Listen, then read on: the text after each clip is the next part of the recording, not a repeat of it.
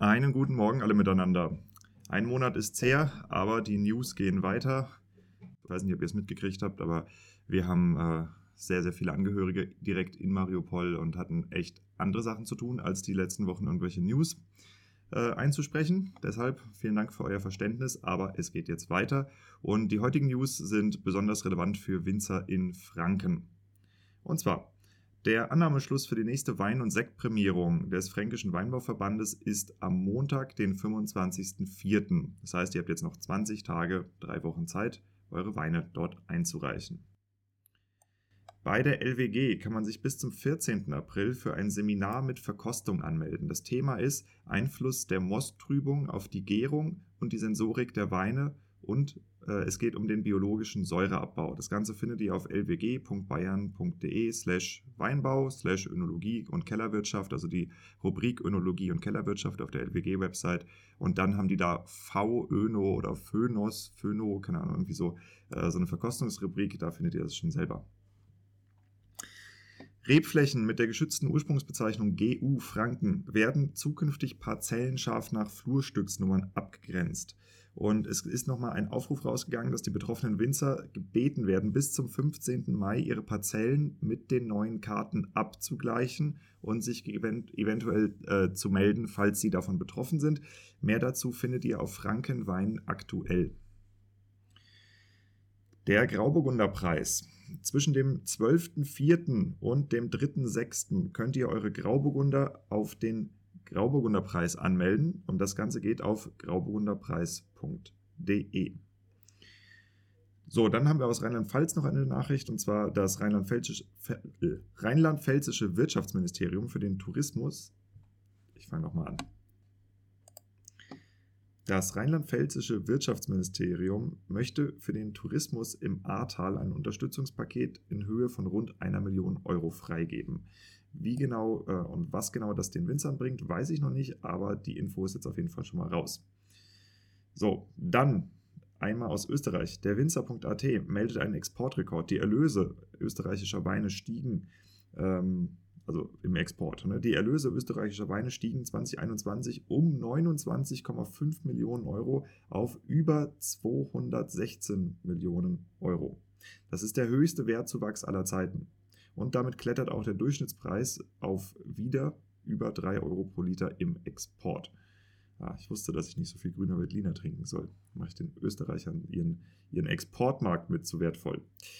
Ja, ähm, und last but not least, das solltet ihr wissen, falls es unter den Winzern äh, Leute gibt, die sich dafür interessieren, äh, ukrainische Mitbürger zu beschäftigen. Es gibt eine sehr interessante Website dafür, die zumindest in äh, Franken funktionieren sollte. Und zwar ist es das Projekt Sprungbrett into Work. Sprungbrett minus into work, ein Wort.de.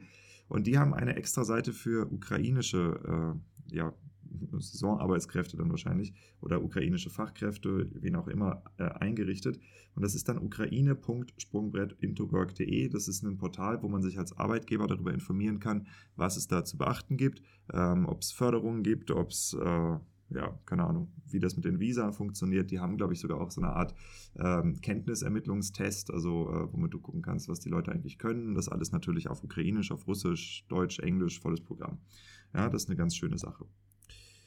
So, und dann noch ein paar Themen, die jetzt komplett äh, von mir kommen. Das eine, Ihr werdet es ja mitgekriegt haben, dass äh, wir akute Rohstoffknappheit haben. Das heißt, dass die Beschaffungsketten für äh, ja, Flaschen, Kartons, Papier, äh, die ganze Ausstattung, Kapseln mehr oder weniger kollabieren. Und ähm, es sind mittlerweile schon Zeitungsartikel raus, ähm, in denen das steht, dass viele Weine bald nicht mehr in Supermärkten stehen, nicht mehr lieferfähig sind. Ähm, ich habe mit den Winzern, mit denen ich eng zusammenarbeite, ähm, sind wir schon seit über anderthalb Monaten dabei, Flaschen zu kaufen. Ähm, es ist so gewesen, dass ich in verschiedenen Seminaren, also ich habe ja diese UVP-Seminare gehalten, ähm, dort wurde im Chat schon gefragt, ob jemand noch an irgendwelche weiße Bordeaux-Flaschen oder so rankommt. Also hier ist echt akuter Notstand. Und das Schlimmste, was euch als Winzern passieren kann, ist, dass ihr nicht mehr lieferfähig seid. Ja, weil dann sitzt ihr entweder auf dem Wein, der wird dadurch nicht unbedingt besser, oder ihr müsst halt Fasswein verkaufen, ne, was zwar auch geht, aber es ist jetzt ja irgendwie nicht so der Idealzustand, den wir haben wollen. Deshalb wäre mein Vorschlag an euch. Punkt 1. Schreibt euren Kunden, dass sie bitte die Flaschen sammeln und euch zurückgeben können. Es gibt genug Firmen, die Flaschen spülen können. Ja, und Flaschen spülen ist immer eine Möglichkeit, auch wenn es natürlich nicht so lukrativ ist wie neue Flaschen kaufen, völlig klar. Aber ihr bleibt lieferfähig. Und das andere, was man sich durchaus auch überlegen kann, ist, ob man als Winzer zu seinem Bürgermeister geht oder zu dem äh, Recyclinghof, Wertstoffhof, wie auch immer, und fragt, ob man dort Gitterboxen aufstellen kann für Wein-Leergutflaschen. Ja, dass wir die nicht mehr zerballern, sondern dass wir die Dinge aufheben und spülen.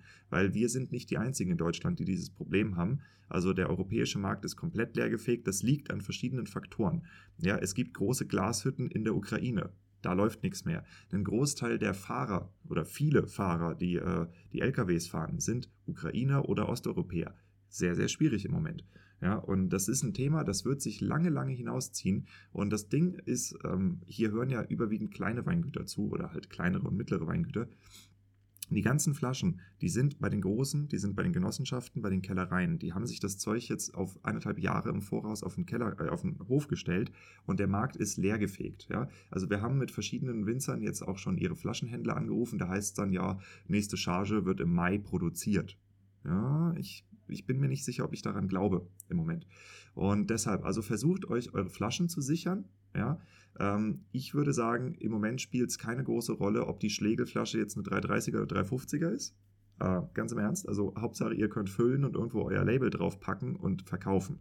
Und überlegt euch, ob wir mit dem Altglas was anfangen können und zwar einmal eure eigenen Flaschen halt zurücknehmen von den Kunden, sie auch bitten, die aufzuheben und zurückzuschicken oder zurückzubringen und möglicherweise eine größere Aktion in den Gemeinden machen, wo die Winzer sind. So. Genau, ähm, ich hatte es eben schon angerissen, äh, ich mache UVP-Seminare. Es wird ein weiteres Seminar geben zum Thema wie kleine und mittlere Familiengüter, äh, sorry, Familienweingüter dem Preisvergleich entkommen. Es geht da um erprobte Strategien und Fallbeispiele, die ich dir vorstelle. Und im ersten Teil sprechen wir über den Markenkern. Das ist das Modul strategische Positionierung verstehen und zur Alleinstellung nutzen.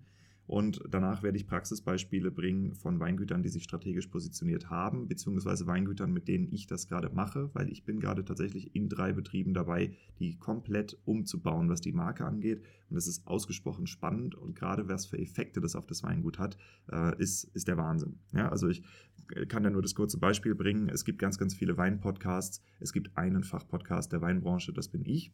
Und äh, obwohl die anderen Weinpodcasts größer sind, äh, habe ich wesentlich besseren Zugang zu sehr, sehr spannenden Firmen und sehr spannenden Partnern. Ja, und insofern, äh, ja, strategische Positionierung ist nicht zu verachten.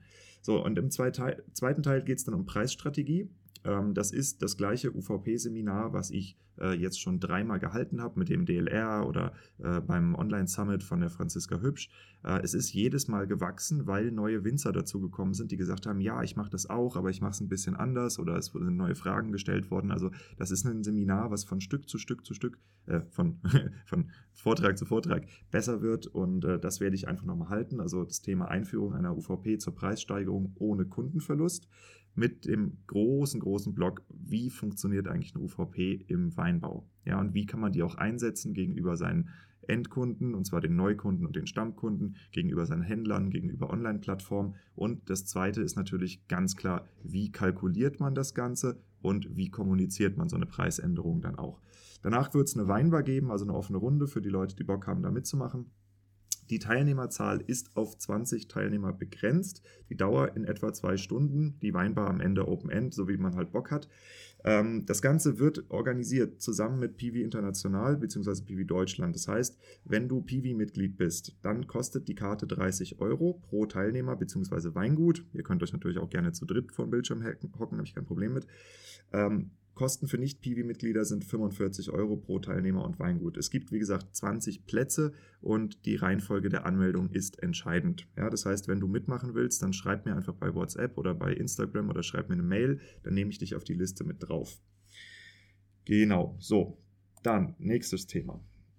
Die lang angekündigte Bordeaux-Serie geht los und zwar diesen Freitag auf Wein Plus. Äh, es gehen zwei Episoden parallel online. Die eine ist äh, Exploring Bordeaux heißt sie, glaube ich, wo ich den Barkeeper bzw. Barmanager von einer der bekanntesten Bars aus dem Bordeaux interviewe. Der Mann heißt Pierrick bzw. Pierrot und äh, die Bar ist Au Quatre Coins du Vin. Das ist eine sehr, sehr bekannte Bar, wo man äh, so äh, mit Zapfautomaten sich äh, sehr, sehr äh, hochwertige Weine und auch einfach interessante Weine aus dem Bordeaux ziehen kann. Er ist auch international vertreten, sogar ein paar von den Winzern, mit denen ich schon Episoden gemacht habe, haben dort ihre Weine stehen, das ist ganz witzig. Und äh, wir haben eine ganz tolle Episode darüber gemacht, wo er mir zum Anfang der Bordeaux-Reise erklärt, wie das Bordeaux eigentlich funktioniert. Und gleichzeitig wird auch eine deutschsprachige Bordeaux-Episode online gehen. Ich veröffentliche gerade die äh, 70. Episode und plus die Winzer News, plus das, was ich im Backup habe, ich habe es jetzt grob überschlagen, habe ich ziemlich genau 100 Episoden für diesen Podcast produziert. Und ähm, weil das jetzt seit einem Dreivierteljahr nonstop läuft, die Idee für den Podcast ist sogar vor über einem Jahr schon entstanden, also die allerersten Elemente besonders beschissener Winzer-Websites, das ist jetzt schon über ein Jahr alt, Wahnsinn ähm, möchte ich eine groß angelegte Themenrecherche machen. Das heißt, ich suche Winzer und zwar insbesondere suche ich Betriebe, die in, in und um oder kurz nach der Betriebsübergabe stecken, weil das sind offensichtlich die Betriebe, mit denen ich am meisten zu tun habe. Ähm, die bereit sind, mit mir darüber zu sprechen, was für Fragen, Fragestellungen sie haben. Ja, damit ich ähm, zukünftig meine Episoden an noch mehr auf diese Gruppe zuschneiden kann. Also äh, Jungwinzer, jüngere Winzer, also ich sag mal so bis Anfang, Ende 40, sowas. Das sind die, die mir am meisten zuhören. Und ich suche Betriebe, die bereit sind, mit mir darüber zu sprechen, was für Themen sie gerade umtreibt. Und äh, wenn das der Fall ist, dann wäre es auch unfassbar cool, wenn ihr euch bei mir meldet. Ähm, ihr wisst ja, wie das ist. Äh, man kann nicht Gedanken lesen. Äh, deshalb kommt auf mich zu. Ich bereite diese Themenrecherche vor. Ich werde euch auch nochmal wahrscheinlich bei Instagram äh, mehr oder weniger anschreiben, manuell alle.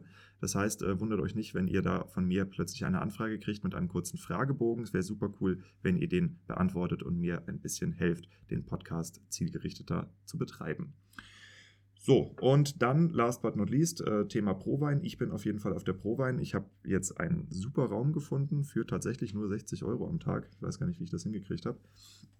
Ähm, genau, das heißt, äh, man sieht sich da und falls ihr auf der Prowein seid und man, ihr Bock habt, euch zu treffen, dann äh, meldet euch auch einfach kurz bei mir. Genau, und damit wäre auch das nächste Thema, nämlich die Agrartage. Wer von euch treibt sich auf den Agrartagen rum? Ich werde nämlich wahrscheinlich auch dahin gehen. So, bis dann. Ich wünsche euch eine schöne Woche, wünsche dir eine schöne Woche und viel Spaß beim Schaffen und mach dir ein paar Gedanken darüber, wie du an Flaschen kommst. Wir hören uns.